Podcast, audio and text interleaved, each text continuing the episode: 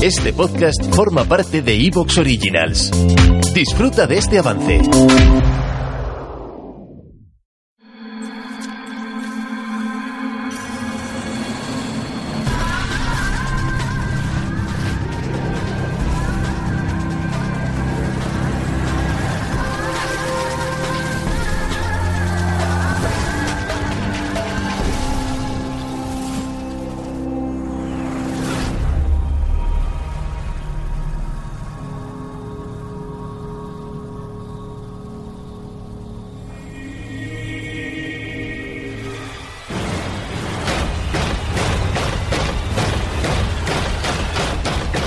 ¿Cómo olvidar aquellos golpes? ¿Cómo olvidar aquella casa?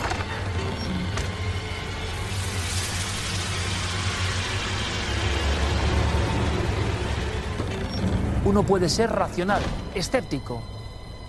Cuando el misterio se vive, ocurre cierto terremoto mental. Esta noche, José Manuel Nieves nos cuenta su encuentro con lo imposible.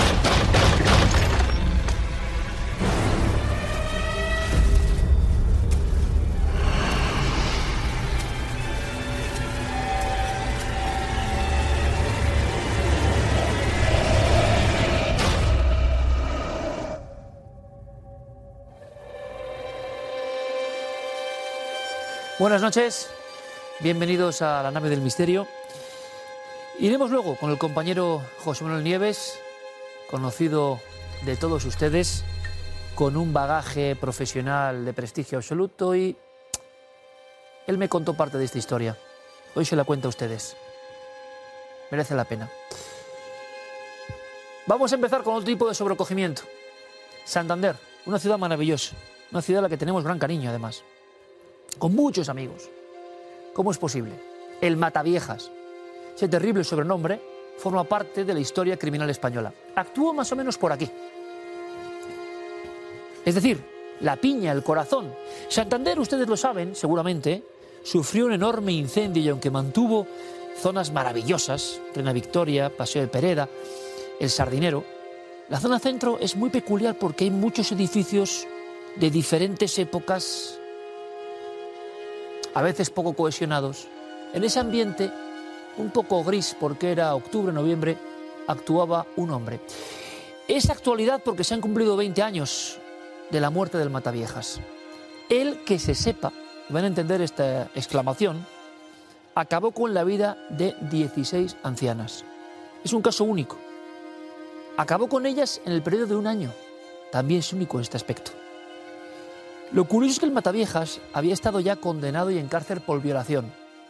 Era el violador de la moto de Santander y nadie sabía nada.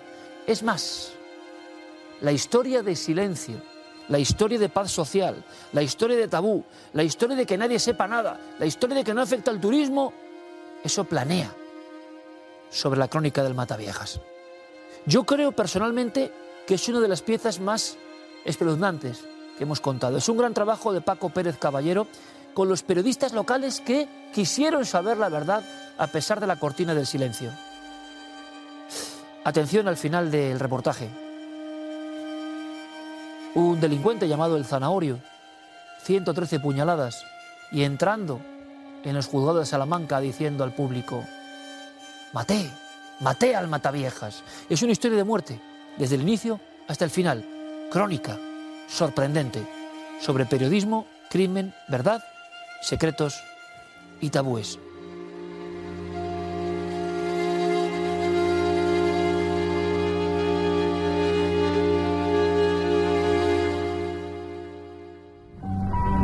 Santander, con menos de 200.000 habitantes, es, aseguran, un lugar donde todavía se puede vivir sin los inconvenientes de la gran ciudad. Entre los mayores de 65 años hay más mujeres que hombres, la mayoría viudas y solas.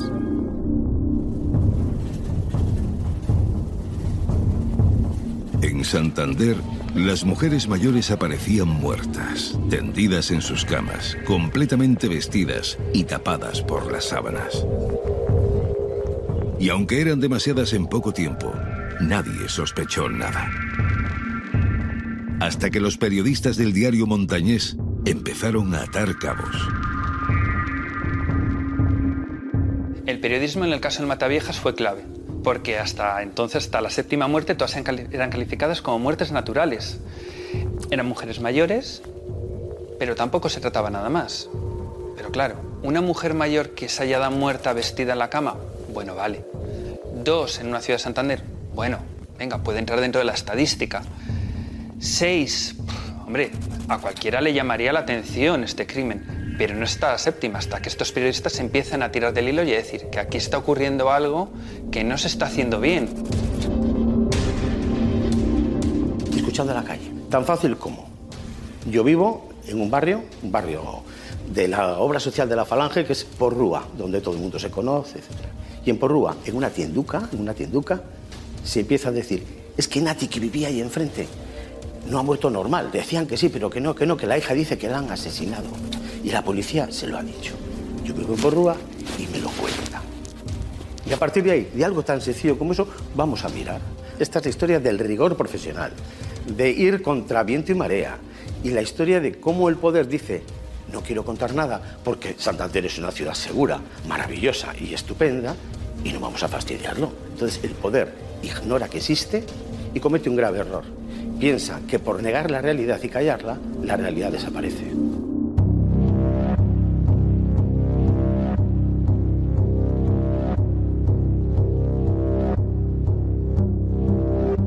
Los periodistas ligan varios casos y revelan que podría haber un asesino en serie matando en pleno centro de la ciudad. Y se extiende el miedo. Una vecina mía que vivía justo enfrente de mi cocina, que tenía la señora un puesto en la Plaza de la Esperanza de ajos y cebollas, bueno, de legumbres y de esas cosas. Y la llamábamos la ajera de ajo, Carmen la ajera. Es eh, esta señora, desde mi cocina, la veíamos cómo se acostaba, mis niños, ah, ya se acostó la, la jera, ya pues todo el día con la jera porque la veíamos perfectamente desde casa. Eh, entonces un día amanecimos por la mañana y pues la jera no se había movido.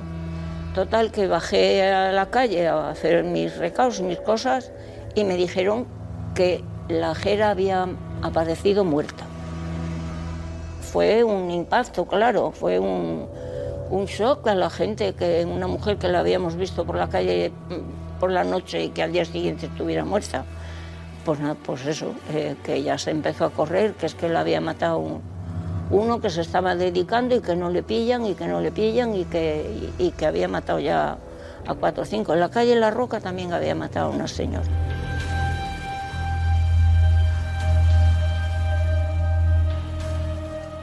A partir de ahí ya empezamos a cerrar con resbalón, porque yo entonces tenía a mi madre, muy mayor.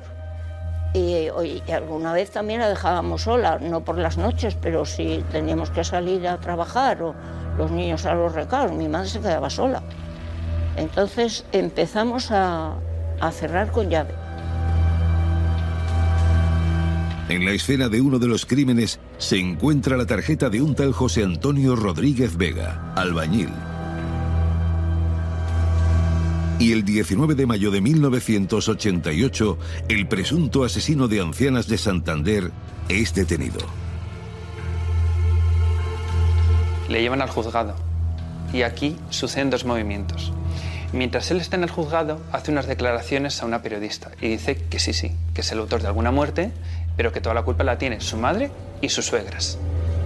Él las culpa de todas ellas, pero no dice a priori ni el número de víctimas ni qué ha hecho, si ha llegado a violarlas. La policía, mientras él está en el juzgado, entra en el domicilio y se encuentra una escena terrorífica.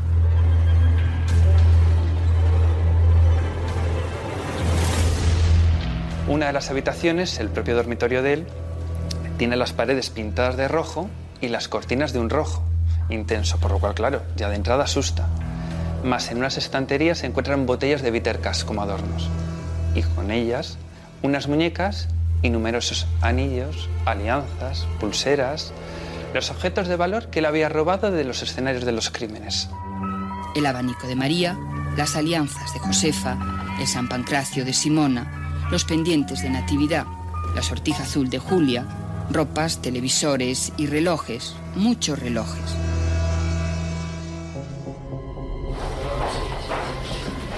Para que estés contento ya por lo menos, ¿no?